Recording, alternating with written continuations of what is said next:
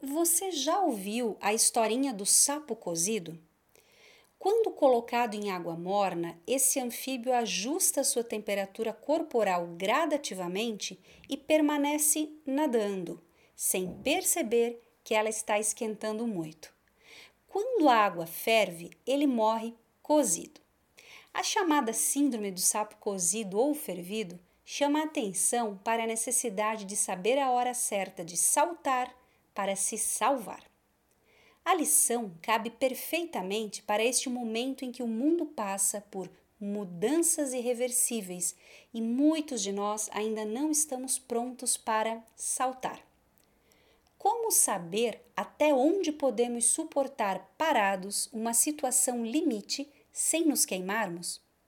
Nossas empresas precisam mudar, se mexer, evoluir, o que na verdade não é tão difícil quando nos preparamos.